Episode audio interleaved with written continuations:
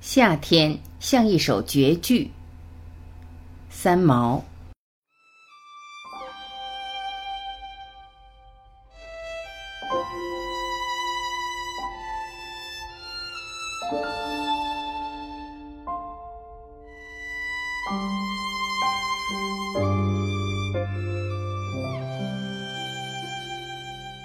春天像一篇巨制的骈俪文，而夏天像一首绝句。已有许久未曾去关心蝉音，耳朵忙着听车声、听综艺节目的敲打声、听售票小姐不耐烦的声音、听朋友的附在耳朵旁低低哑哑的秘密声。应该找一条清澈洁净的河水洗洗我的耳朵。因为我听不见蝉声，于是夏天什么时候跨了坎进来，我并不知道。直到那天上文学史课的时候，突然四面楚歌，鸣金击鼓一般，所有的蝉都同时叫了起来，把我吓了一跳。我提笔的手势搁浅在空中，无法评点眼前这看不见、摸不到的一卷声音，多惊讶！把我整个心思都吸了过去，就像铁砂冲向磁铁那样。但当我屏气凝神，正听得起劲的时候，又突然不约而同的全都住了嘴。这蝉又吓了我一跳，就像一条绳子，蝉声把我的心扎捆得紧紧的。突然，在毫无警告的情况下松了绑，于是我的一颗心就毫无准备的散了开来。如奋力跃向天空的浪头，不小心跌向沙滩。夏天什么时候跨了门槛进来，我竟不知道。是一扇有树叶的窗，圆圆扁扁的小叶子像门帘上的花鸟画，当然更活泼些。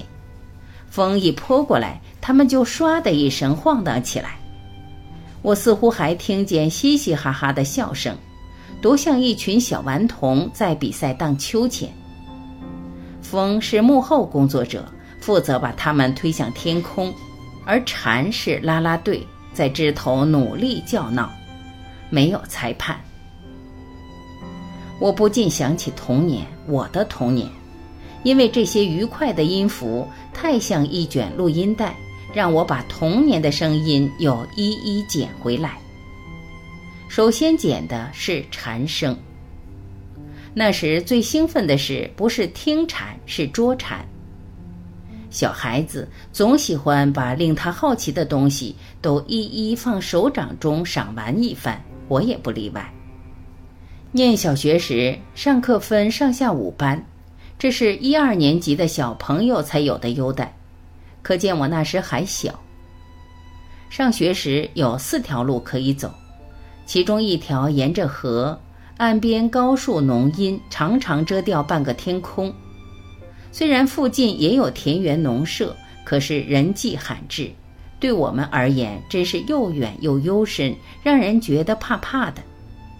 然而一星期总有好多趟是从那儿经过的，尤其是夏天。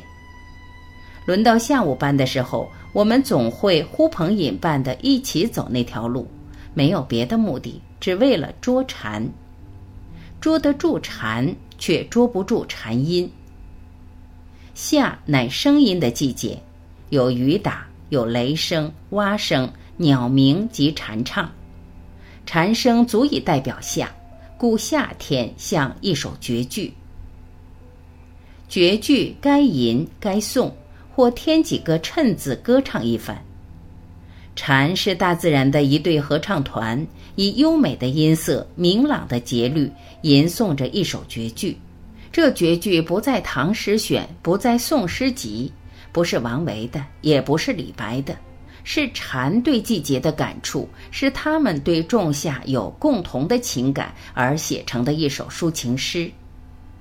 诗中自有其生命情调，有点近乎自然派的朴质。又有些旷远飘逸，更多的时候，尤其当他们不约而同地收住声音时，我觉得他们胸臆之中似乎有许多豪情悲壮的故事要讲。也许是一首抒情的边塞诗，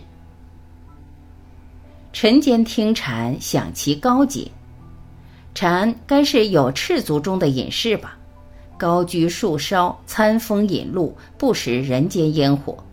那禅声在晨光朦胧之中分外清逸，似远似近，有似有似无。一段禅唱之后，自己的心灵也跟着透明澄净起来，有一种何处惹尘埃的了悟。禅亦是禅。午后也有禅，但喧嚣了点，像一群游吟诗人，不期然地相遇在树荫下，闲散的歇他们的脚，拉拉杂杂的，他们谈天探寻，问候季节，倒没有人想作诗。于是声浪阵阵，缺乏韵律，也没有押韵。他们也交换流浪的方向，但并不热心，因为流浪其实并没有方向。聆听也是艺术，大自然的宽阔是最佳的音响设备。想象那一对一对的雄蝉，脸翅聚在不同树梢端，像交响乐团的团员，各自站在舞台一般。只要有只蝉起个音，接着声音就纷纷出了笼。他们各以最美的音色献给你，字字都是真心话，句句来自丹田。他们有鲜明的节奏感，不同的韵律表示不同的心情。他们有时合唱，有时齐唱，也有独唱，包括和音，高低分明。他们不需要指挥，也无需歌谱，他们是天生的歌者。歌声如行云，如流水，让人了却忧虑，悠游其中；又如蓬涛，又如骇浪，拍打着你心底沉淀的情绪。顷刻间，你便觉得那蝉声宛如狂浪淘沙般的掘走了你紧紧扯住在手里的清愁。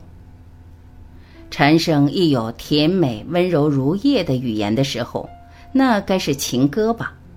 总是一句三叠，像那倾吐不尽的缠绵，而蝉声的急促，在最高涨的音符处突的戛然而止，更像一篇锦绣文章被猛然撕裂，散落一地的铿锵字句，掷地如金石声，而后寂寂寥寥，成了断简残编，徒留给人一些怅惘，一些感伤，何尝不是生命之歌？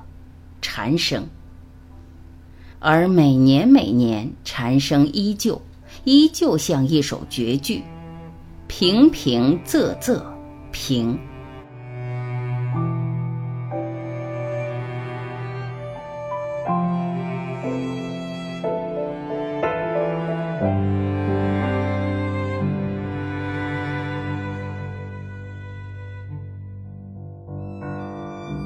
感谢聆听。我是婉琪，今天我们就到这里，明天再会。